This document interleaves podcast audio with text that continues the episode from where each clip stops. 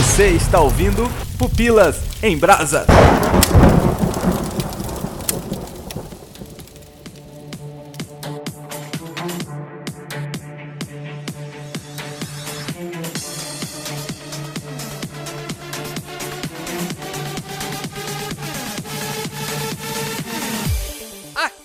Aqui é o Léo Agrelos e eu sei que eu posso. Eu sei que eu posso. Eu achei que podia. O resumo da minha vida. Vai estar na minha lápide, inclusive. Aqui quem tá falando é o Mael. Você pode me encontrar no grupo da Piazada, veio do podcast Os Piacast. Eu acho que eu tô no centro da ira de Deus. Caraca. Por que isso, mano? Que Tristeza, velho. Ou pelo menos estava. Mas eu estou no centro de Deus em alguma coisa. Né? Já é alguma coisa. E eu sou Ed The Drummer, lá do Pelo Amor de Deus. Eu tenho uma frase, assim, de motivação sensacional pra vocês, que é calma, depois pior. Acho que é real, cara. Eu gosto de coach que joga com a realidade. Sincero. É a coisa mais motivacional, porque quando tu vê que tá tudo dando errado, tu sabe que pode dar errado, então tu não te frustra, sabe, se der errado. É anti-frustração. É a única certeza que você tem é que pode piorar, né? Exatamente.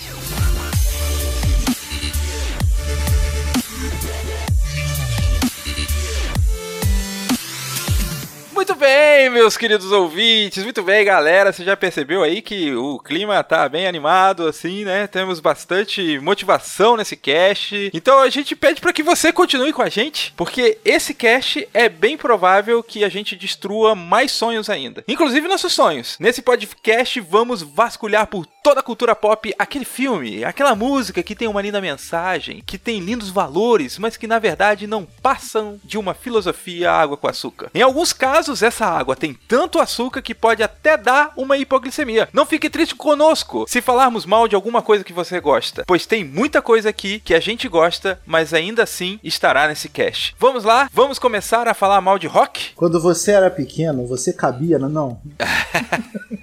Geral gosta de colocar esse discurso do rock eh, no Instagram, no Facebook, né, tal. Eu nem vi esse filme.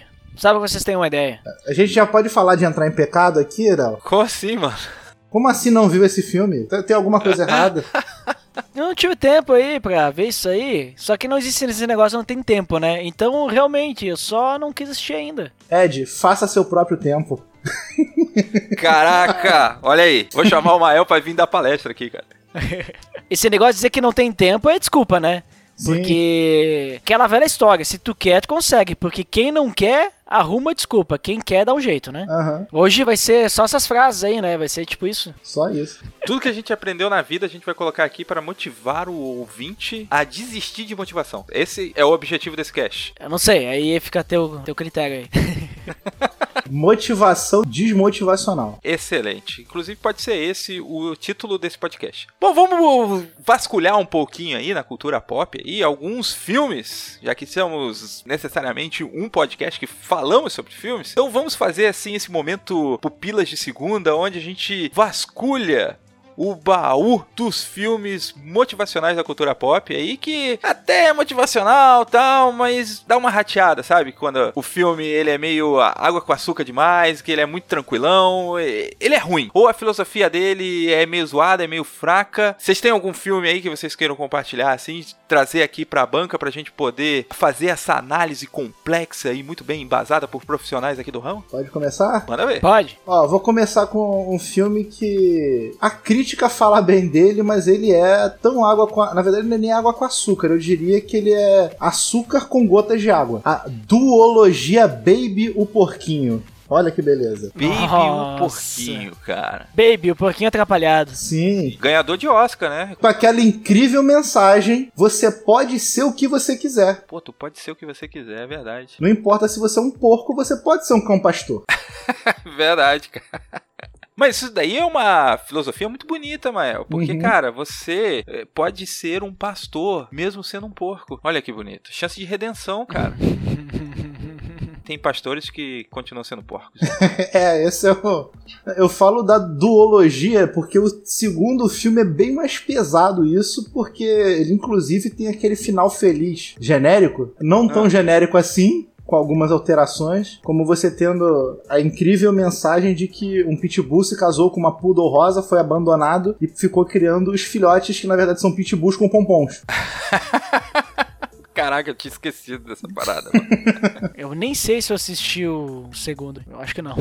Cara, mas o que, que te incomoda de fato ali na filosofia de Baby o Porquinho? Sendo bem simplório, toda a caminhada do Baby não é uma jornada do herói. Ela é simplesmente uma busca por atalhos. Caraca, mas ele passa por tanta parada, tanta dificuldade ali, velho. Sim, pra no final é. Ao invés dele tentar descobrir o pastor que é dentro dele, ele simplesmente pegar uma dica com as ovelhas e falar: como é que eu resolvo esse problema? Ah, é só você falar um código aqui, ó. Ah, mas ele vence a parada no argumento, já que ele não tem a força física e a destreza de um cão pastor. Não, é que tá. Ele não vence no argumento. Ele ganha o argumento. Ah, você acha que ele trapaceou? Não que ele trapaceou, mas que não é mérito dele. Saquei. Se a mensagem do filme é você pode ser o que você quer ser, no mínimo ele deveria lutar por aquilo que ele quer ser e pela luta dele conseguir ser aquilo. Saquei. Uhum. Você pode ser aquilo que você quer ser desde que as ovelhas deixem você ser aquilo que você queria ser. Ou você pode ser aquilo que você quer ser se você tiver amigos influentes que te ensinem a ser o que você quer ser. Ah, mas aí já é uma, um coach de sucesso aí. Sim, coach de sucesso. Colou nas ovelhas certas, você se deu bem. Tipo, Aham. essa é a mensagem. Mas realmente é, é- é meio fraquinho mesmo, é meio zoado, hein, cara. Baby o Porquinho aí, ó. Primeiro filme que a gente tá quebrando aí paradigmas, destruindo pra você, querido ouvinte. e você, Ed? Qual filme que você traz aqui pra mesa pra gente analisar com tamanhas opiniões tão bem embasadas? Deixa eu fazer uma pergunta antes. O filme tem que ser ruim ou ele pode ser um filme bom, mas, digamos assim, a mensagem é tão coach assim que não é real assim? Tanto faz. Pode Mas ser, então? É até boa. Agora eu vou correr um risco aqui, mas eu vou me arriscar pela coragem, né? Porque a gente tem que acreditar em nós mesmos e correr atrás dos nossos objetivos, tá? Então por isso que eu vou fazer isso. Não, eu não espero o mínimo do que isso em você, cara. Tá. Que é A Procura da Felicidade, né? Esse filme aí Olha que. só. É um ótimo filme, na minha opinião, né? Inclusive, eu tenho o Blu-ray desse filme, Olha. porque eu acho o filme muito bom. Sim, sim. Só que é aquela coisa, né? A mensagem do filme é assim, principalmente a hora que o personagem principal, nosso querido amigo imortal Will Smith, né, que não envelhece, ele e o Keanu Reeves, não sei quem que é mais vampiro que o outro, ele fala pro filho dele e diz o seguinte: "Olha, nunca deixe ninguém dizer que você não consegue alguma coisa, sabe? Vá atrás dos seus sonhos e tal, e não sei o que. Só que, pô, não é bem assim que as coisas funcionam, né? Tipo, a gente sabe que não é só tu correr atrás dos teus sonhos e que vai dar tudo certo, né? Porque a mensagem que dá é isso aí, ó. Tu tem que batalhar, tu tem que correr atrás, tu não pode desistir, tu tem que dar teu gás que vai dar tudo certo. Beleza, uma ótima mensagem, motivacional e tudo mais, mas a gente sabe que nem sempre é assim que funciona, né? Nem sempre é assim, porque quantas pessoas que a gente vê aí, honestas, pessoas boas, que batalham diariamente, tentam e não conseguem sair do chão, né? Muitas vezes foi é porque falta oportunidade também. Então tem algumas outras variáveis aí que permeiam o universo, né? Que não tá sendo colocada em nessa situação aí, né? Entendi. Não tem um contraponto o filme, né? O filme, ele parte Nem do tudo é tão que fácil. tudo vai dar certo dependendo do teu esforço, né? Isso, se tu se esforçar demais, muito, vai dar certo. Que nem eu falei, eu gosto do filme, né? Eu não vejo ele assim. A mensagem é boa, mensagem motivacional e tal, mas é aquela coisa, né? Uma mensagem é, motivacional que, se tu se apoiar totalmente nela, é aquele discurso de palco, né? Você precisa acreditar no teu potencial, porque tu consegue. Vai lá. O negócio é tu calcular quanto tempo que tu demora se tu colocar o telefone do gancho. Então não coloca, só aperta o, o botão de desligar o telefone que é mais rápido. Tu consegue fazer ligações a mais que o teu concorrente ali, né? O cara que tá concorrendo contigo. Mas esse é o problema do coach que a gente vai falar um pouquinho mais pra frente, né? Mas é o fato de não ter esse contraponto nunca, né? É só bate palma, motivação, vamos lá, né? Mas Ed, eu vou te complementar, que eu vou- dizer, talvez esse filme ele, ah, ele até mostre o contraponto, mas ele sofre do que eu chamo de o problema de Jó. O problema de Jó é o seguinte: o pessoal pega o começo e o final da história e transforma Ah. Jó num discurso motivacional. Eu vivo falando pra pessoa assim, eu não sei o que, eu, eu gosto muito do livro de Jó. Eu falei, você já leu as reclamações dele? Ele, Jó reclama. Eu falei, cara, de 42 capítulos você lê tipo 5, 3 no começo e 2 no final. É bem isso. É, você pula 38. Tem o cara reclamando, discutindo, tendo um monte de problema. O A Procura da Felicidade, eu acho que até essa mensagem dele, ela perde um pouco a questão do freio também. Porque muitas vezes, quando alguém fala pra gente o você não vai conseguir, não é por uma questão de desmotivação, por uma, por uma questão que aquela pessoa não quer você ver, ver você quebrando a cara. É aquela famosa história do. Eu não lembro agora qual é o filme, né? Que o garoto ele tem que atravessar uma ponte que é extremamente perigosa. E o pessoal fica falando, vai, vai, vai, vai. E o melhor amigo dele fala, não vai não, não vai não, não vai não. Se ele seguisse o discurso motivacional dos outros, inclusive é, é o que acontece no filme, ele não seguir, a ponte quebra e o cara fica preso lá. Sim. Então, assim, eu, eu vejo que o A Procura da Felicidade ele sofre um pouco desse mal. O pessoal adora usar a Procura da Felicidade como Caraca, olha só que motivacional. Esse discurso bem no meio do filme que é bonito a beça. Só que, pô, você não vê que aquele cara às vezes precisa de um freio. E muitas vezes, por ele não ter um freio, ele quebra a cara. Uhum. Eu não vou dizer que ele é um filme tão água com açúcar, mas ele sofre do caso que o pessoal tira um pouco da água e coloca mais açúcar, sabe? Inclusive, Ed, esse filme aí, cara, ele está entre os 20 filmes motivacionais indicados pelo Instituto Brasileiro de Coach. Nossa! olha ali, hein? Você tá participando, né? Pode dizer aí, quanto que é o credenciamento aí? Quanto que é a carteirinha de coach aí, o, a anuidade? Tô me inscrevendo agora, peraí.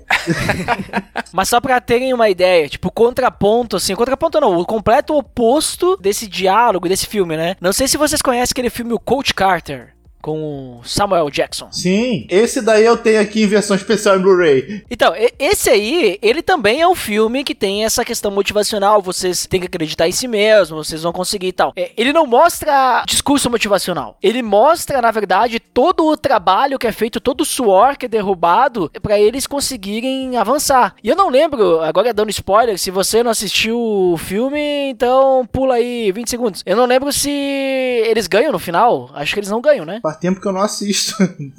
Pois é, agora não me, não me lembro. Mas assim, eu quero dizer assim que tu vê que, ah, digamos assim, existem muitos outros problemas ao redor que os impedem de chegar no objetivo. Que é a questão da violência, da questão dos estudos, rebeldia, né? Então ele trabalha todas essas outras coisas. Esse filme, daí eu já indico pra liderança e tal, né? Pra ver como que tu tem que, digamos assim, que nem aquela velha história, tu tem que ficar com o cheiro das ovelhas, né? Então tu tem que estar tá lá no meio, tu tem que mostrar, tem que ganhar o respeito, tu tem que ganhar autoridade, né, e tudo mais. Já é um completo oposto, né, do que eu vejo da Procura da Felicidade. Apesar de eu gostar mais de, de A Procura da Felicidade, né, porque toca mais de coração, né, mais emocionante. Pega aí a zona dos spoilers, já olhei aqui. Eles perdem por dois pontos. Pronto. Ah, eles perdem, né? Isso, por dois pontos. Tipo Jamaica abaixo de zero aí, que teve um pupilas aí recente aí, né, Olha aí, muito Inclusive aí, ó, link no post. Ah, garoto, adoro. o senhor é coach de, de vida? Sim, life coach. É sempre inglês? Dá conselhos em inglês? Não. Não, a gente fala a linguagem onde que a comunicação tem que ser muito clara e objetiva para que o nosso é, o cliente, né, no caso, possa A vítima, em... vamos chamar de vítima. A vítima. Né? Mas é interessante que tanto a do coach Carter quanto a de Jamaica abaixo de zero é o lance de houve a mudança de vida, né? Você não, não precisa ter uma mudança de derrota para a vitória, mas a mudança de vida, de pensamento, assim, ela já traz um, uma vitória, né? Que muitas vezes ela é ignorada justamente por não ser algo palpável, né? Como no caso da Procura da Felicidade eram milhões e milhões, e como no caso caso do filme que eu vou falar aqui, que eu não ia comentar dele, mas quando você falou da Procura da Felicidade me veio na hora esse daqui, que é Fome de Poder, da história do cara do McDonald's, né? Sim. Ah, sim. Uhum. Que é com Michael Keaton. E esse filme ensina pra gente que se você chegar com 60 anos e ainda não tiver conquistado nada em sua vida, seja um tremendo desgraçado e você vai conseguir tudo que você sempre sonhou. Uhum. Empresas, poder, inclusive a mulher do seu amigo. Exatamente. Que é muito feio. Mas é, ele também consegue isso daí. A história dele, pelo que conta no filme, ele já tinha falido umas duas, três vezes, né? Ele só tinha coisas fracassadas e tal, até que ele se depara com aquele modelo do McDonald's e consegue ali pegar o modelo do, dos criadores, daqueles irmãos, e se torna um milionário, né? Então, ele também consegue colocar a mão no dinheiro, na vitória, no grande troféu. Só fazendo um adendo rapidamente aqui, é, eu procurando aqui sobre o Coach Carter, descobri que aqui na, na Wikipedia americana tem uma lista de professores, instrutores, mentores e coaches interpretados em filmes. Olha só. Interessante. Tá falando coach no sentido de treinador mesmo, né? Então aqui colocam professores ah. e esses filmes que envolvem esse tipo de. Ó, a gente poderia adicionar qualquer filme do Adam Sandler que ele sempre tenta ter aquela mensagem ah, da família, você tem que melhorar, pensar não sei o que, mas é sempre filme não é bom, sempre abaixo da média. Ed, sabe o que eu lembrei agora? Tem um filme do Adam Sandler que eu não lembro agora qual o nome, que é basicamente assim: ele é um hotel otário no começo do filme, mas ele tem, tipo, superpoderes, ou ele é muito bom em alguma coisa, mas no final ele se dá bem e fica com a mulher. Como, como é que é o nome desse filme dele? Todos. Todos os 78 filmes que. então, Ed, você tá afirmando aqui que Adam Sandler, ele não é um bom coach. É isso. Mas assim, alguns filmes deles, assim, eles são engraçadinhos, sabe? Olha como é que eu falo, né? Engraçadinhos, né? Uhum. Mas mesmo assim eu continuo assistindo. Acho que é, sei lá, eu gosto de sofrer. É aquela atração magnética, sabe? Quando tem uma espinha no canto superior do lábio da pessoa que você tá conversando e você não consegue parar de olhar aquela espinha. Eu acho que é o Adam Sandler é essa espinha. É, tipo, teve esse último aí, é, como é que é? Do Mediterrâneo aí, né? Assassinato no Mediterrâneo, investigação, Sim, sei lá, um sim, negócio com a assim. Jennifer Aniston, né, da Netflix. Esse. Acho que ele fez o filme só pra poder ficar com a Jennifer Aniston, acho. De novo. né? Esse filme aí também, ele é o cara, né? Mas ele tem problemas com sua esposa, né? Família e tal. E aí, qual que é a lição? Nossa, valorizar a família, não sei o quê. É, aquela coisa, filme divertidinho, pra te assistir quando tu não quer pensar em nada e tal. O, o clique, tu acha isso também? Olha, o Clique, ele, ele perdeu uma grande oportunidade. Pô, a premissa do Clique é sensacional, né? Sensacional. né? Não é um filme muito ruim, assim, é um filme mais ou menos, né? Eu acho que é um dos melhores dele, assim, nesse estilo. né? acho, Tirando eu os acho, dramas, é. né? Dele que são Pois bons, é, só que o problema é que, tipo, ele perde muita oportunidade ali, né? Tipo, ele quer passar aquela lição e tal, então aproveitar o tempo, aproveitar o momento e tal. Só que não é tão bem executado. E, tipo, ele vai muito pra piada. E aí, tipo, tu perde, né, um pouco dessa seriedade, né? Da mensagem. Esse que é o problema do, dos filmes da Adam Sandler. Ele, ele deixa a comédia sobrepor as mensagens que ele quer passar. E aí fica aquele esquema clichê e tal, muito. Tu não leva a sério. Aí acho que esse que é o problema dele. Talvez a mensagem dos filmes do Adam Sandler seja só por uma questão de inclusão, né? De você incluir mais gente pra assistir o filme dele, né? Tipo, a família toda, focando na família toda, já que ele trabalha muito com piadas, assim, escatológicas, né, cara? Então, é meio estranho, né? Que você chama tua mãe pra assistir o filme do Adam Sandler por causa da mensagenzinha, mas daqui a pouco ele tá falando de órgãos genitais e coisas do tipo, né?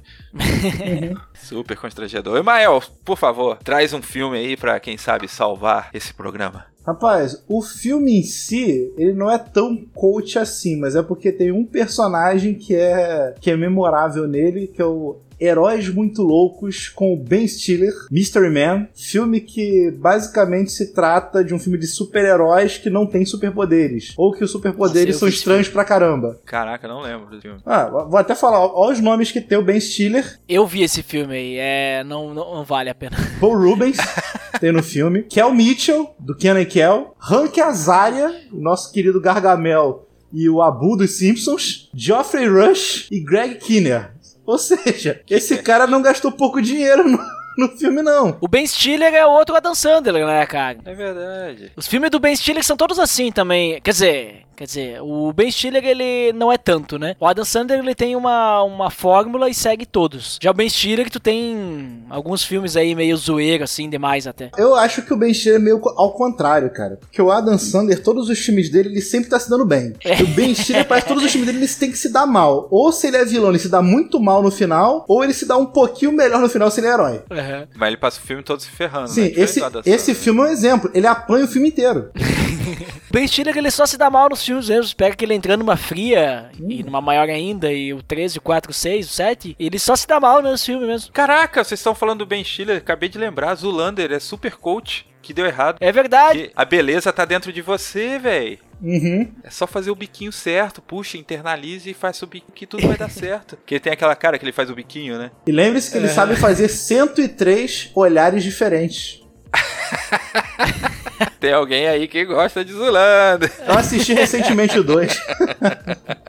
Bom, galera, o filme que eu quero trazer aqui poderia ser Happy Feet, onde um ser consegue mudar o mundo e conquistar as coisas dançando, mas eu vou trazer o Happy Feet brasileiro chamado Cinderela Baiana, aonde Carla Pérez com a sua dança, com o seu sua alegria nos pés, consegue mudar a vida de uma família inteira, consegue salvar a sua família só dançando. Olha que bonito, não é bonito, gente? Você quer salvar sua família da fome, quer salvar a família da tuberculose, ele é, é dançando. É isso. Tenha fé, vá dançar. É isso, cara. Cinderela Baiana, esse clássico aí do cinema nacional, lançando aí pro estrelato Lázaro Ramos, Verdade. colosso da atuação. Rapaz, mas sabe que Cinderela Baiana, ele segue meio que as regras do Baiana Verso, né? Que o universo dele é, é tipo, é tipo os Vingadores, é um universo paralelo. né? Baiana Verso. Sim, é Baiana Verso. Porque assim, é todos os estereótipos que você pode imaginar da Bahia tem nesse filme, começando por eles escreverem o título errado no próprio filme. Como assim? Quando tem a abertura do filme, escreve Baiana com H. Eu nunca vi o filme, então eu não Maravilha, posso cara. opinar. Posso dizer duas coisas: ou que você perdeu uma chance de boas gargalhadas, ou que você não perdeu nada. Nem só de filmes existem mensagens motivacionais. Temos aí também séries, temos aí músicas, e eu quero puxar a primeira música aqui, que é uma música controversa, que muita gente gosta, e ela é controversa por dois motivos. Primeiro, porque as pessoas gostam, e segundo, porque ela é meio anti-coach. Porque ela é meio anti-planilha, ela não gosta de Excel, ela é meio contra a educação financeira, ela vai contra tudo isso que os coaches querem falar em duas horas pra você, que é deixa a vida me levar, vida leva eu, de Zeca Pagodinho. Nossa, exatamente. O que falar de um homem que vive com seu chinela havaiana, andando por aí com uma latinha da Brahma na mão? Olha, só a título de curiosidade, a esquina da casa em que eu fui criado é dele, tá? Eu sou nascido e criado em Irajá, terra de Zeca Pagodinho. Pô, olha aí. A gente trazendo celebridade e não sabia, ô, ô Ed. Olha aí, tá vendo? Aqui tem informação, aqui tem convidado com informação, Leozinho. E, e com prestígio, né? O cara é, é- morou na casa de Zeca Pagodinho. A esqui... Não, a esquina da rua onde eu morei era a casa dele. Então tá demitido. A gente trouxe errado o cara aqui. Eu pensei que era o cara que tinha morado lá. Não, não, não. Mas aí, cara, o que vocês acham dessa filosofia aí, Zeca Pagodinho? Filosofia aí de coaching que muitas pessoas repetem isso daí, cara. Já vi muitas pessoas, com certeza vocês devem ter ouvido também. Deixa a vida me levar, a vida leva eu. Essa aí só dá pra aproveitar o sou feliz e agradeço a tudo que Deus me deu. Só isso que dá pra aproveitar da música. Então tu não acha que rola essa, essa filosofia aí de deixa a vida me levar? Com certeza, tem muita gente que pensa assim, né? Aquela velha história, né, de tu fazer as coisas sem medir as consequências, né? Então, bom, vou fazer o que dá na telha, porque ah, depois se tiver consequência que tenha e vamos ver, né? Vai que dá, né? Nisso eu adiciono é, uma outra, né? A, a célebre poetisa Luca, que fez uma música incrível dizendo assim: tô nem aí, tô nem aí. né? Então, tipo, juntando ela e Zeca Pagodinho, calcula só a dominação isso aí, né? Que um deixa a vida levar e o outro tá nem aí. Mas eu vou adicionar mais uma da Luca, que eu tô vendo que ela é realmente uma filósofa disso. Nossa, agora lembrar do, lembrar do nome da música, acho que é Porta do Quarto. Ah. Que é. Você sabe como eu sou, não me peça pra mudar, mas eu vou deixar a porta do meu quarto aberta e eu sei que você vai entrar. Ih, caraca. É, uma coisa assim a música. Ah, eu não sou muito conhecido de Luca, não. Essa daí eu só lembro dela por causa de outro filme ruim, mas deixa pra lá. O que eu conheço mais Luca é o Bruno de Luca, que é jovem, sim, né? sim. Mas tem que acabar o jovem.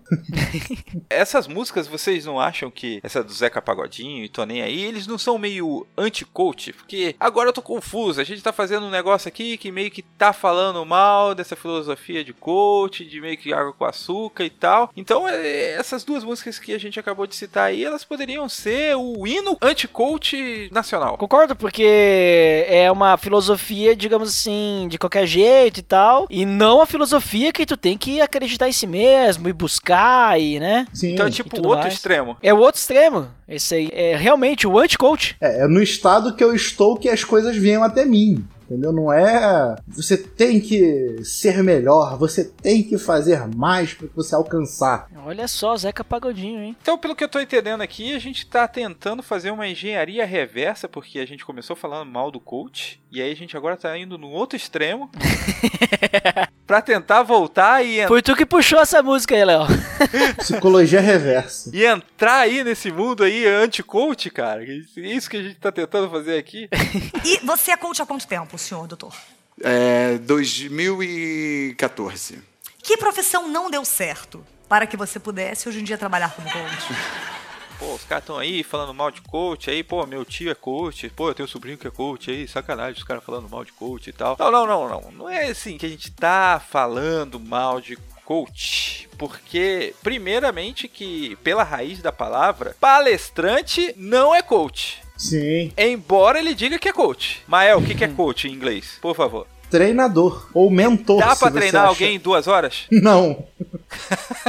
Essa daí eu vou falar. Eu trabalho numa área que, que tá relacionada a finanças. E eu vou dizer que eu acho. Vai lá, muito- coach! Não. Mael, não, Mael, não. denúncia! Não, não faço. É, mas Não mas sabe faço. que assim, é extremamente engraçado algumas coisas que falam sobre sucesso que não tem nada a ver com a realidade. Não, mas basta você Como se assim? empenhar bem nisso daqui. Você tem que acreditar em si mesmo. Olha assim e fala, pô, o cara não fala nada de conhecer sobre o assunto, de estudar sobre o assunto, de se engajar naquilo, de analisar os riscos, que é uma coisa que a gente tem que analisar o tempo inteiro. É sempre, não, vai que dá, vai que dá. Inclusive, eu conheci um, um rapaz que ele pegou uma definição da palavra risco, né? Que ele falou o seguinte: é, risco ele tem muito mais um lado positivo do que negativo. Eu falei, nossa, eu gostaria muito que esse cara traduzisse pra mim isso em risco de vida. Por que, que tu é assim com as pessoas, hein? Pô, tira a esperança do cara aí. Não é tirar a esperança, é porque assim, foi o que ele falou, não dá pra treinar em duas horas. É, uma pessoa uma vez me pediu pra eu explicar sobre como ocorre um processo que eu entendo, a contratação de uma pessoa pela CLT brasileira. Ela disse, você pode me explicar isso em 10 minutos? Eu dei uma gargalhada. Pô, mas não é simples? Não. Você acha que é uma tendência dessa manifestação de coaches? assim? Porque, cara, vamos falar real aqui. Existem mais coaches do que pessoas andando pela Terra, né? Sim.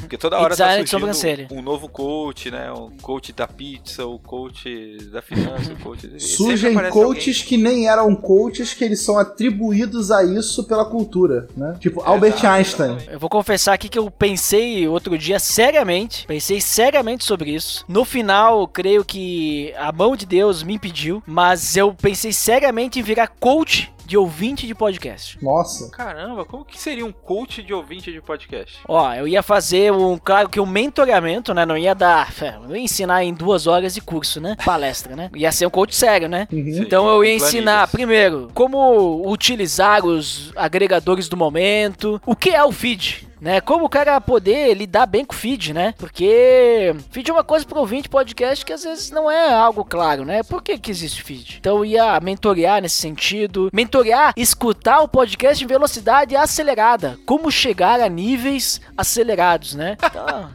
Como escutar assim podcast enquanto você está lendo. Não, Também. Isso daí é demais, cara. Parabéns. Hashtag EdTheCoach. Entendeu? Só que daí eu percebi que não era uma coisa de Deus isso, que eu ia acabar enganando as pessoas, porque tudo isso a pessoa consegue fazer sozinha, né? Ela não precisa de alguém dizendo pra ela, porque são coisas acessíveis, né? Daí eu, eu desisti. Então a gente pode definir algumas coisas aqui. Palestra não é coach, palestrante não é coach. A gente pode definir aí que conselhos não é coach, não é Também mentoria, não, né? Não. É, mas assim, não é coach, palestra, mas tem um cara chamado empreendedor de palco, né? Que também é perigoso. Mas não é meio que a mesma coisa, cara? Não, é diferente. Não veio do mesmo buraco? Mas é que o empreendedor de palco, ele é o cara que ele só dá palestra. Ele não dá mentoramento. E o coach é o que treina, entendeu? Entendi, entendi. O que deveria treinar, né? É. Porque o cara vinha aqui e fazer uma palestra de uma hora tal. Tipo, e o cara usa todas as técnicas de stand-up do Whindersson Nunes pra, né, rafinhar baixo, coisas do tipo. Pra você dar uma risada, fazer uma dinâmica, pá. Pra você se sentir envolvido e finaliza e vai embora, né? Então o coach não é isso, né? É que tu tem que mudar teu mindset, Léo, entendeu? É verdade, eu tô com o mindset zoado. Eu tenho energias negativas. Isso. Não fique do lado de pessoas com negativas. Essa negatividade vai pegar em você e você não vai conseguir alcançar o sucesso. Fique do lado de pessoas positivas. Eu já fui num negócio desse, confesso aqui pra vocês. Eu vou fazer Eu uma pequena denúncia aqui. Momento de denúncia. Tudo bem que a gente tá falando do coach que não é coach, né? Mas a gente tem um outro lado também que agora tá surgindo, que eu acho extremamente problemático, que é o completo anti-coach. Né? Por mais que eu seja um seguidor daquele perfil coach dos fracassos, que eu acho excelente, né, pro humor, é, a gente muitas vezes acaba vendo né, um meio que um sentido oposto em várias camadas da sociedade, que a- a- de vez em quando me preocupa. Discorra. Vou dar um exemplo que eu já vi uma pessoa fazer isso e achar a coisa mais normal do mundo, entendeu? Se você está com um problema sério na sua vida e você não sabe como resolver, tire sua vida. Caraca, sério que tem isso? Sim, já vi. Isso, inclusive, deu uma treta ferrada no, com uns youtubers que eu sigo, porque um cara falou isso em live. Pra cento e poucas mil pessoas, e ao que se sabe, cinco pessoas realmente tiraram sua vida depois disso. É. Então, assim, é, momento denúncia rapidamente. Existe uma oposição também. Aquela fa famosa frase: tudo que é em excesso é perigoso, né? A gente fala do excesso de açúcar. Aí a gente vai e pega o outro lado o cara que enche de ácido, né? Sim, enche de sal a comida. Enche de sal, que também é, é extremamente perigoso. Mas a gente até chegou a comentar essa parada, né? Que tem o lance dos dois extremos, né? Uhum. Você tem a, a, total caos e desordem, enquanto você tem o lance do coach de um outro lado, assim, puxando a linha. E, cara, assim, vou confessar aqui para vocês que eu entendo o seu o valor, sabe? Eu entendo o valor e tal, e eu sei que tem gente que se sente tocada e tal. E eu não tô desvalorizando o sentimento dessas pessoas que, ao irem numa palestra dessa, se sente tocada e motivada ali, mesmo que seja momentaneamente. A questão é que o que eu acho que a gente tá tentando propor aqui é um pensamento mais aprofundado sobre as metas e vitórias e até mesmo a aceitação da derrota que você tem no decorrer da vida, né? Diria que esse é o ponto principal que normalmente a gente não vê, a aceitação da derrota. Uma vez eu tava conversando não sei o que, eu falei assim, cara, o maior coach que eu tive na minha vida foi o meu pai. Por quê? Se eu fizesse uma besteira, ele tava com o chinelo atrás de mim. foi com ele que eu aprendi a não fazer besteira, porque senão eu ia me dar mal. Sim. Na função que eu tô agora, eu vou fazer 10 anos, fazer inclusive mês que vem, 10 anos que eu tô no meu trabalho, na mesma função. E assim, é... eu discuto com o meu chefe, até hoje meu, meu chefe mudou recentemente, mas o meu chefe anterior, ele era um cara muito enérgico. Então assim, eu discutia com ele de igual para igual. E sempre foi assim. Eu acho engraçado que eu vejo gente hoje, quando viu isso a primeira vez, fica assim, caramba, Ismael, você não tem medo? Eu pergunto, medo de quê? Não, eu vi como vocês estavam discutindo sim, a gente estava discutindo para tentar chegar a um ponto em comum. Mas isso não pode te prejudicar? Eu falei, em que que vai me prejudicar? A gente tá tentando alcançar um ponto comum. Você está numa posição abaixo dele. Eu falei, tá, submissão não é subserviência, parceiro. Sim. É. E outra, né, mano? Se você não discute com o teu chefe, é aí o cara faz episódio 1, 2 e 3 de Star Wars. Exatamente. Tem que ter alguém fazendo contraponto. Uhum. Sempre. Sabe o que, que eu vejo, assim, do, do negócio do coach, assim? É, até o, vocês falaram que, ah, tem um lado positivo, né? Alguma coisa. Eu acho que, assim, o problema do, do coach não é questão motivacional. Tem inúmeros filmes, e, e muitos que fazem isso muito bem, que tem esse caráter motivacional, né? Tu citou a própria procura da felicidade, né? Exatamente. Um negócio assim, cara, vai atrás, corre, né? E tal. O problema não é a questão motivacional que eu, que eu vejo. Essa é a minha opinião, tá? Não é a opinião do Pupilas, nem do Pelo Amor de Deus, nem do Mael, nem do Léo. é a minha opinião, né? Sabe pra ninguém. Caraca, vem polêmica aí, deu até medo agora. O problema são as técnicas, né? Então, digamos assim, eles usam de manipulação. Essa, esse é o problema. É a manipulação das pessoas para poder, sei lá, dar para as pessoas aquilo que elas querem ouvir e não aquilo que elas precisam ouvir, sabe? Tem uma diferença entre tu falar para uma pessoa aquilo que ela quer ouvir e aquilo que ela precisa. Porque muitas vezes uma motivação, ela não vai vir, digamos assim, com palavras bonitas, né? Às vezes uma motivação vai vir com chinelo, né? Que nem o Mel falou aí, né? O chinelo da motivação, né? Sabe, às vezes a gente precisa ser duro, só que o coach eh, não é o que a gente percebe, né? O pessoal usa muito neurolinguística e não sei. E agora tem até esse negócio de coach quântico aí, sei lá, que negócio é esse aí, né? Mas, tipo, é, é, muito nessa questão, assim, de tu fazer um teatro, tu fazer um show, sabe? Pessoas que nunca ganharam nada na vida e agora viraram coach pra poder, sei lá, trabalhar com os outros. Cara, deixa pra quem estudou pra isso, pra um psicólogo, pra um terapeuta, sei lá, fazer um negócio assim de ajudar a pessoa a entender seus problemas, entender seus medos e fazer isso. Agora, se tu só quer ser um palestrante motivacional, ok, tu vai nas empresas aí, tem um monte de, de palestrante motivacional que faz isso daí, tem pessoas que são famosas e fazem, só que eles não se metem nessa questão de monitoramento, de querer trabalhar no psicológico da pessoa, sabe? Uhum. Porque tem muita gente que tá sendo destruída por causa disso, né? Coach não é uma pessoa preparada para isso, né? É uma pessoa que sabe fazer pa palestra aí e convencer os outros de algo, mas não é uma pessoa que tá preparada para lidar com traumas, com medos, sei lá, o que que a pessoa passa no dia, sabe? Esse que é o problema, né? Esse que é o perigo do coach, né? Concordo contigo, Ed, e acrescentando uma coisa que a gente falou ali no início, que eu gostaria de falar com mais calma agora, é justamente o fato que o coach geralmente ele traz uma fórmula mágica para você. Uhum. E eu acho, cara, tão perigoso isso daí, tão complicado, justamente pelas consequências que você acabou falando agora, sabe? Que o fato do cara não conseguir por exemplo, aplicar aqueles conselhos que ele teve do coach na sua vida, isso dá uma grande frustração, uma ansiedade, um trauma muito maior, sabe? Porque não houve margens para erro, não houve margens para adaptação. E quando eu penso isso, eu vejo, uh, infelizmente, as igrejas evangélicas sendo tomadas por uma, entre aspas aqui, teologia de coach, né? Uma teologia de motivação, onde o foco maior é a motivação e não Cristo. Eu não sei se aí onde vocês estão, vocês já presenciaram isso daí. Eu sei que o Ed possivelmente já presenciou, porque inclusive esse programa você pode dar continuidade nele num programa que foi inspirador dessa pauta, que foi o Pelo Amor de Deus, e justamente por isso que o Ed está aqui, que falou um pouquinho mais sobre coach, você pode ir lá também ouvir. Uhum. E o que me preocupa. Link no post! Link no post, muito bem. Já roubei, já roubei aí, hein?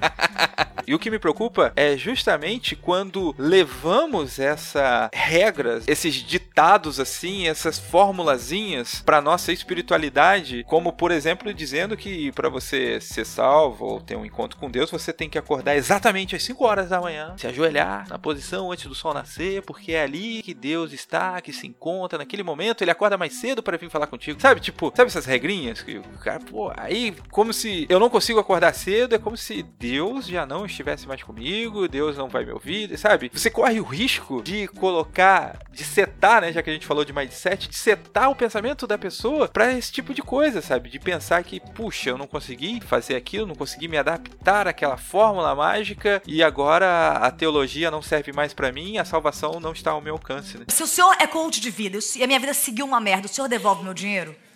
há perto da minha residência um ministério, ou seja, uma, um grupo de igrejas que, começando pelo nome, ela já é motivacional. Unção do crescimento, a igreja que te faz crescer. Nossa. Eh, se você abrir a página principal dela, ela vai explicar a visão de MDA que ela tem de discipulado e ela vai deixar bem claro que é uma visão otimista.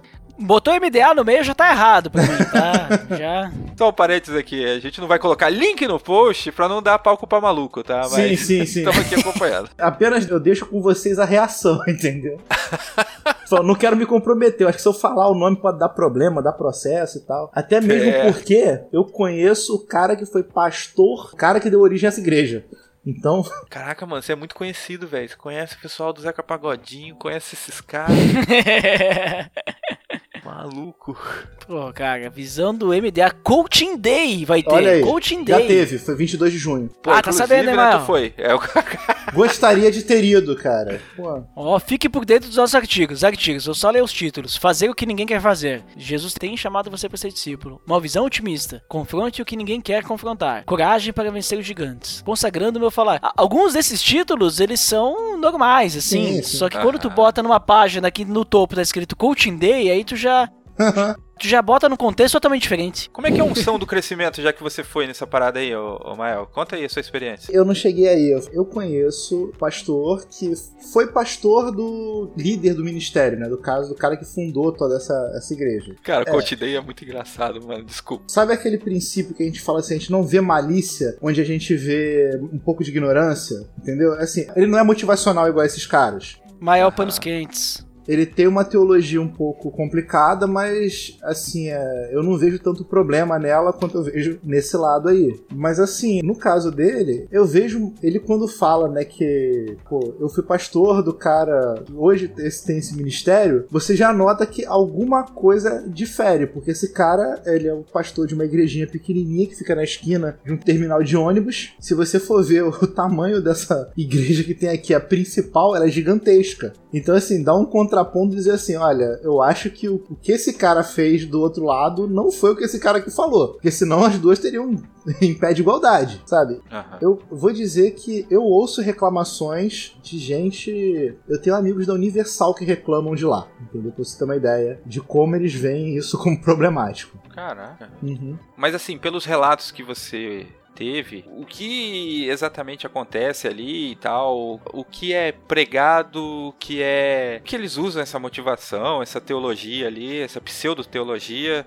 Eu vou dizer que ela é uma versão motivacional da teologia da prosperidade. Por quê? Ah. Inclusive, é uma coisa que eu entrei em discussão com os amigos meus sobre o que eu falei é o demônio no culto, que é o seguinte: você tem toda a sua teologia, todo o teu arcabouço de teologia baseado no princípio de você vai sempre vencer. Uhum. Quando a gente fala da teologia da prosperidade, o vencer é uma vitória financeira. Sempre você vai, vai ser próspero, vai ser rico, né? Você vai ter empresas, você vai ter o melhor carro, a melhor casa. O que acontece quando você não alcança isso? Quando a gente tem a, a, nossa teologia construída, né, de forma bíblica, direitinho, né, assim, a gente sabe que a nossa vida é feita de altos e baixos. A, a teologia ela aponta para a realidade. Quando você faz uhum. esse, esse tipo de triunfalismo exacerbado, você está exatamente ignorando a realidade. Então, quando uma coisa real acontece, você vai precisar de um meio de mitigar isso. E aí é quando surge o demônio no meio. Você não é próspero porque tem um demônio atrapalhando a sua vida. Você está em depressão, não é porque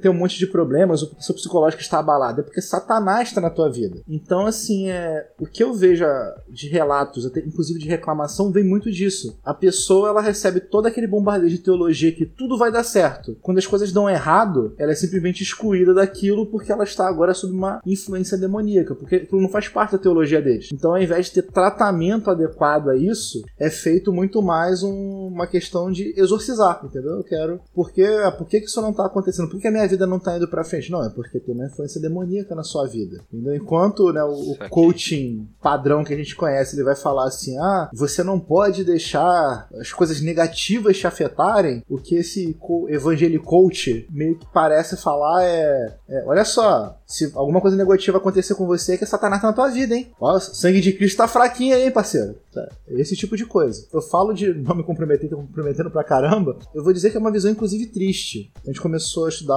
a Bíblia em, em ordem cronológica. Falou no meio de Êxodo, falando sobre as leis e estamos em, estudando o Evangelho de Lucas. Quando a gente falava de Êxodo, um amigo meu ele falou assim: gente, é interessante o quanto a Bíblia fala de deveres, quanto a Bíblia fala de ação e reação, quanto a Bíblia fala de problemas acontecerem e terem que ser resolvidos. O oposto ao que muita gente aprende, como no próprio caso né, que a gente viu aí do, do site. O próprio caso que você citou, né? É como se você rasgasse os 38 capítulos de Jó e só ficasse uhum. com a parte da redenção, né? A parte... É o problema, né? Jó era o cara rico, tinha todos aquele negócio, teve aquele problema, né? Satanás agiu na vida dele, ele teve aquela queda, mesmo assim ele não cedeu, ele adorou o Senhor. O pessoal vai pula pro último capítulo. Uhum. Ó, Jó recebeu tudo em dobro. É meu irmão, você vai receber tudo em dobro, tá vendo? É basta você esperar, basta você adorar a Deus. Eu falei, cara, Jó reclama o livro inteiro. Tem uma hora que ele reclama contra o próprio Deus, inclusive. E a pessoa não olha para isso. Eles não olham a parte verossímil do livro, né? Eles pegam só a parte uhum. triunfalista. E você vê isso acontecendo, por exemplo, com Oséias, né? Que ele profeta que casa com a prostituta prostituta e a prostituta volta pro prostíbulo e ele tem que ir lá Eu não conheço ninguém motivacional que pregue em Oséias. Como é que vai fazer, né, velho? Não conheço. Não, se o cara conseguir fazer alguma motivação em Oséias aí, mano, pode dar o prêmio de coach do ano. Uhum. Eu compro a medalha de ouro. Me certifico que é de ouro maciço. aí na história de Oséias, você vê que Deus, ele o tempo todo tá assim, ó. Fala comigo, Oséias. Tá com vontade de reclamar? Reclama comigo aqui, ó. Tô aqui.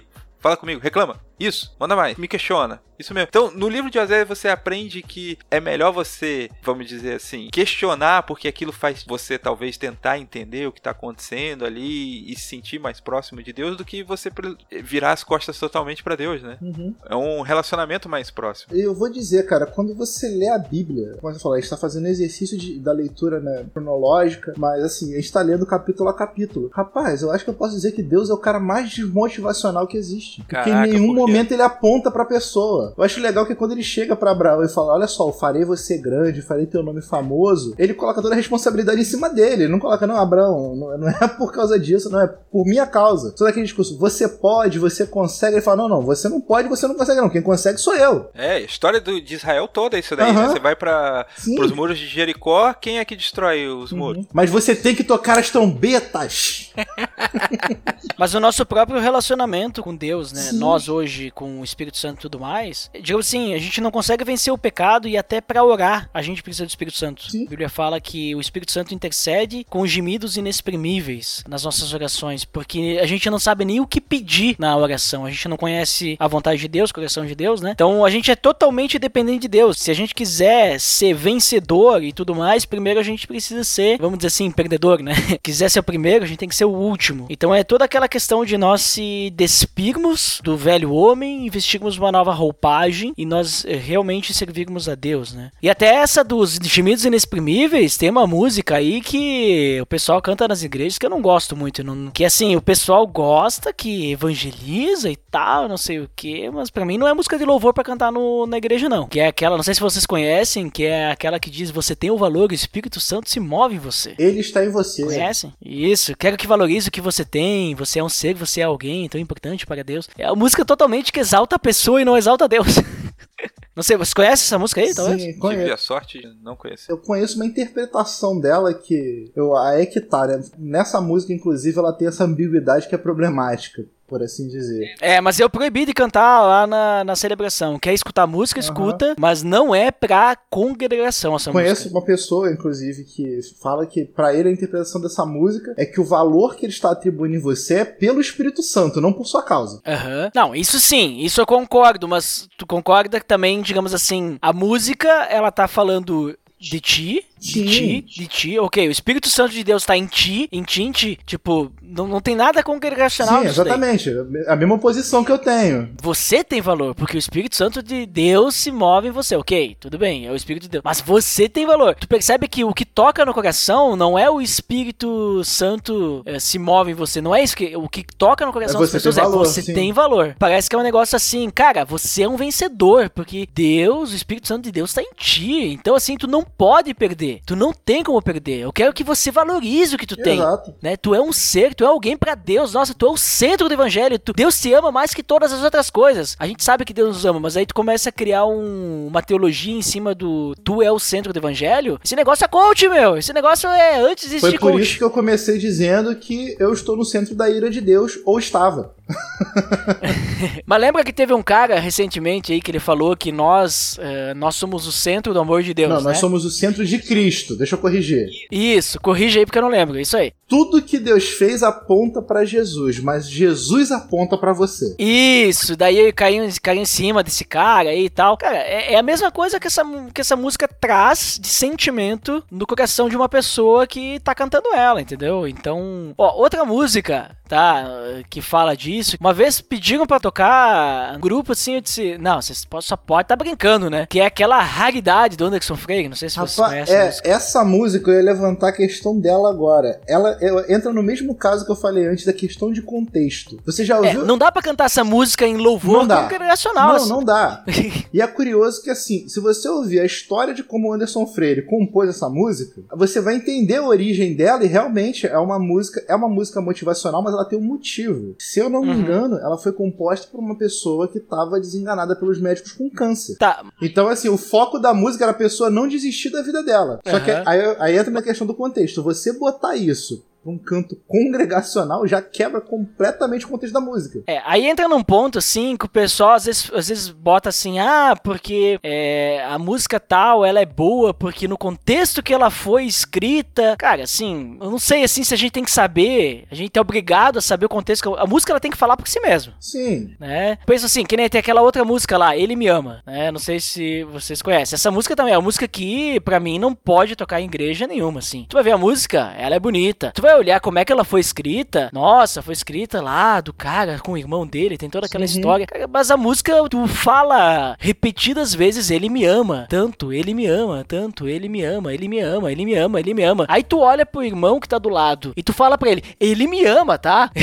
tipo, ele não ama nós dois juntos. Não, ele me ama. Não tem como eu cantar isso no ambiente congregacional, né? É uma música legal e tal, tudo bem. Mas assim, pra igreja, pra mim, acho que não E serve. o melhor conselho que você pode dar para alguém? Responda em 15 segundos. Seja você mesmo. Procure achar o teu caminho, de qualquer forma que seja. Não precisam mais te contratar?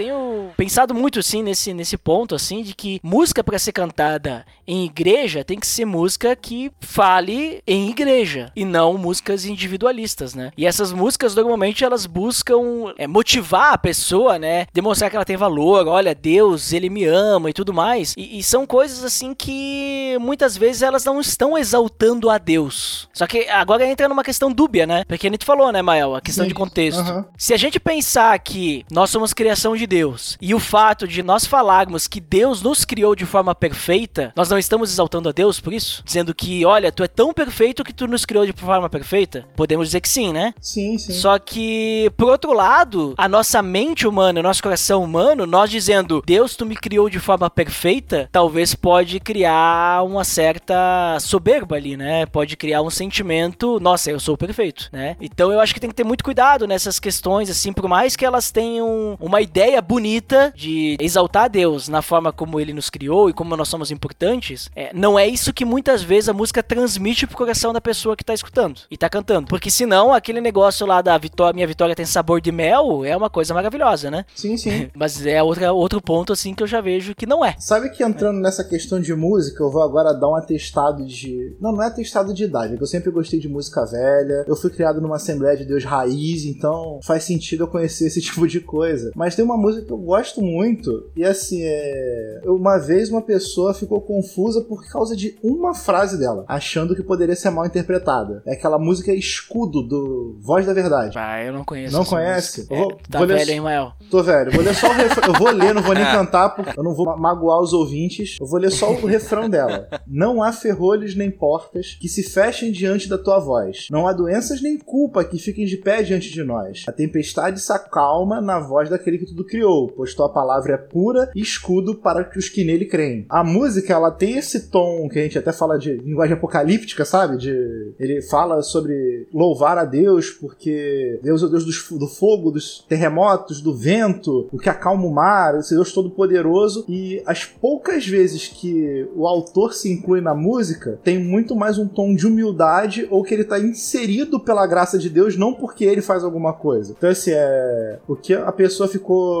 confusa porque no meio do refrão fala: "Não há doença nem culpa que fica de pé diante de nós". E logo no final do da estrofe ele termina com Eu me sinto tão seguro no teu colo, Altíssimo. Então, assim, ela é uma canção, apesar de antiga, que eu acho ela, ela bonita. Ela coloca Deus no lugar dele, de Deus Todo-Poderoso. Nós, como, é, como servos, né, como que sofrem a ação dele e que nós temos segurança em confiar nele. Só que, para um ouvido desatento, é até curioso, se você. O que eu fiz agora, eu botei ela aqui no Google pra, só pra relembrar. Se você for pegar as pesquisas relacionadas, é só música motivacional que vem junto. E aí, tudo isso que, que vocês falaram, assim, a gente pode arrematar tentando pensar no que significa a palavra teologia, né?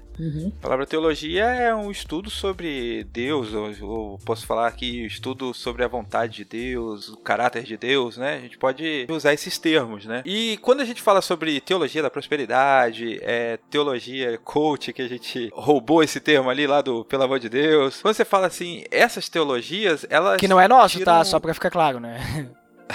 Essas teologias elas acabam tirando Deus da equação, porque você não está mais só na teologia estudando o caráter de Deus, você está estudando a prosperidade que as pessoas tiveram, sabe? Aí você quer repetir isso na sua vida, né? Como é que Jó foi próspero? Ah, eu quero repetir aquilo para eu ser próspero também, igual foi ele, igual foi Abraão, igual foi Davi, Salomão. E você tira da equação Deus, Jesus, sacrifício na cruz e passa a estudar como que aqueles homens fizeram para serem prósperos. Esquece que aquelas bênçãos, como o Mael falou anteriormente, aquelas bênçãos vieram de Deus, entendeu? Quem destruiu os muros de Jericó não foi aqueles que seguravam a trombeta, foi Deus. Mas aí, quando você pega a teologia da prosperidade, teologia do coach, você quer estudar o tamanho da trombeta, o peso da trombeta, se era de ouro, se era de prata, sabe? Léo, Você anula completamente a Deus. pessoa tem a capacidade de dizer que se não houver tivesse ninguém para tirar a pedra, Jesus necessitaria Lázaro. Cara.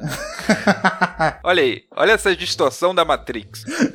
Por isso que eu digo, né? Se o pessoal começar na sua igreja com essa ideia de coaching aí no, no púlpito, né? Abre o olho, fica ligado, tá? Começar com essas técnicas assim, porque a palavra de Deus, ela não foi feita para manipular pessoas. A palavra de Deus, ela, ela não precisa disso, né? Ela já é afiada, ela é como uma espada de dois gumes. Então, cara, assim, a gente não precisa de nada para vir assim dizer, não, porque, sabe, questão motivacional, a gente precisa que seja falada a palavra de Deus mesmo. E se isso não tá te motivando, então talvez tu que precisa mudar. Então, até orienta aí teu pastor, se daqui a pouco ele começar com essas ideias de coach aí, cara, dá um toque nele, não, não, não chega assim criticando ele, sabe, direto. Mas dá um toque nele e diz, cara, não precisa disso, o Espírito Santo já é suficiente, Jesus, ele é suficiente, Deus é suficiente, a palavra de Deus é suficiente. Não é necessário esse tipo de coisa. Ah, mas o pessoal parece que não vai para frente, porque tá faltando fé, tá faltando, né, sei lá, direção, mas não precisa dessas técnicas, né? Então, fique longe, fique longe dessa esse negócio aí de teologia de coach ou técnicas de coach aí na sua igreja aí, onde quer que seja. Eu vou terminar a minha fala aqui fazendo uma correção de dois casos que eu ouvi de pais coaches ou coachitores, eu não sei como, como se fala corretamente a fusão da palavra, mas é que eu falo que eu, eu fico na empolgação, sabe? Eu tô vendo aquela pessoa falar com ímpeto, falando daquela forma, eu fico empolgado dizendo, é agora alguma coisa boa vai sair e minhas, minhas expectativas ficam frustradas. Então eu vou pegar dois pedaços, eu não vou falar nomes, quem conhecer vai saber quem eu tô corrigindo, mas uma é o seguinte: o mundo é um lugar realmente envenenado, nós estamos vivendo num mundo doente e as pessoas que estão ao nosso redor às vezes precisam de uma palavra. E a palavra que elas precisam é que Jesus é a solução para os problemas. Jesus é a salvação. Essa é primeira correção. E a segunda é que quando nós estamos nas aflições da nossa vida, passamos por nossos problemas, muitas vezes o que a gente precisa é conhecer de verdade quem é Jesus Cristo, porque ele também passou por problemas, ele disse que nós passaríamos e o que ele nos prometeu é que estaria do nosso lado. Então eu faço essas duas correções. Quem conhecer essas frases motivacionais de onde vieram vão saber porque eu estou corrigindo elas aqui.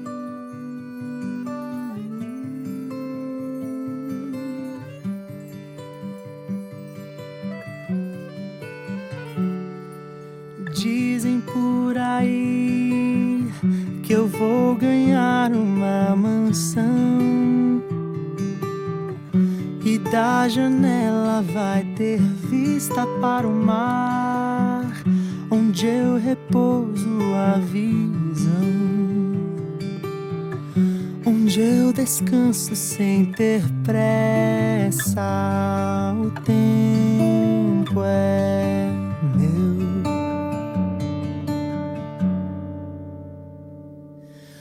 Dizem por aí, pra sempre jovem eu serei.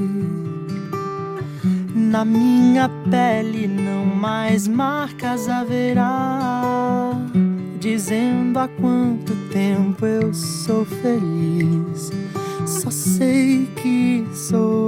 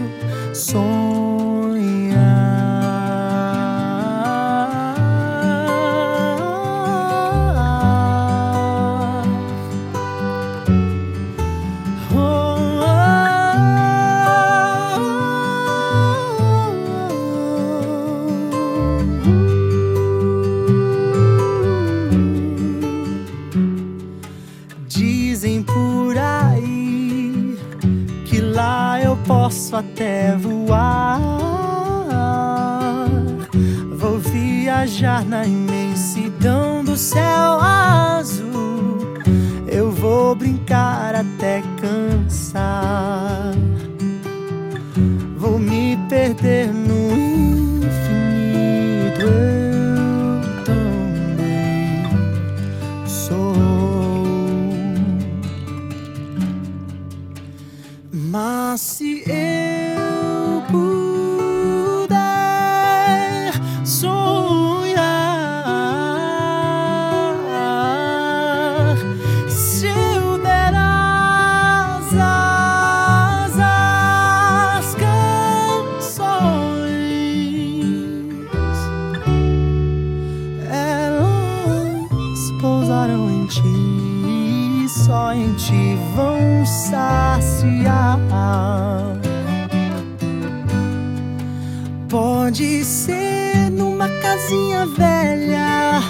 distante dos amigos. Se não fosse pela eternidade, eu sonho só um dia estar seguro em teu abraço. Ouvir tuas histórias e acordar com o brilho dos teus olhos, na certeza que não sobra nada mais pra eu.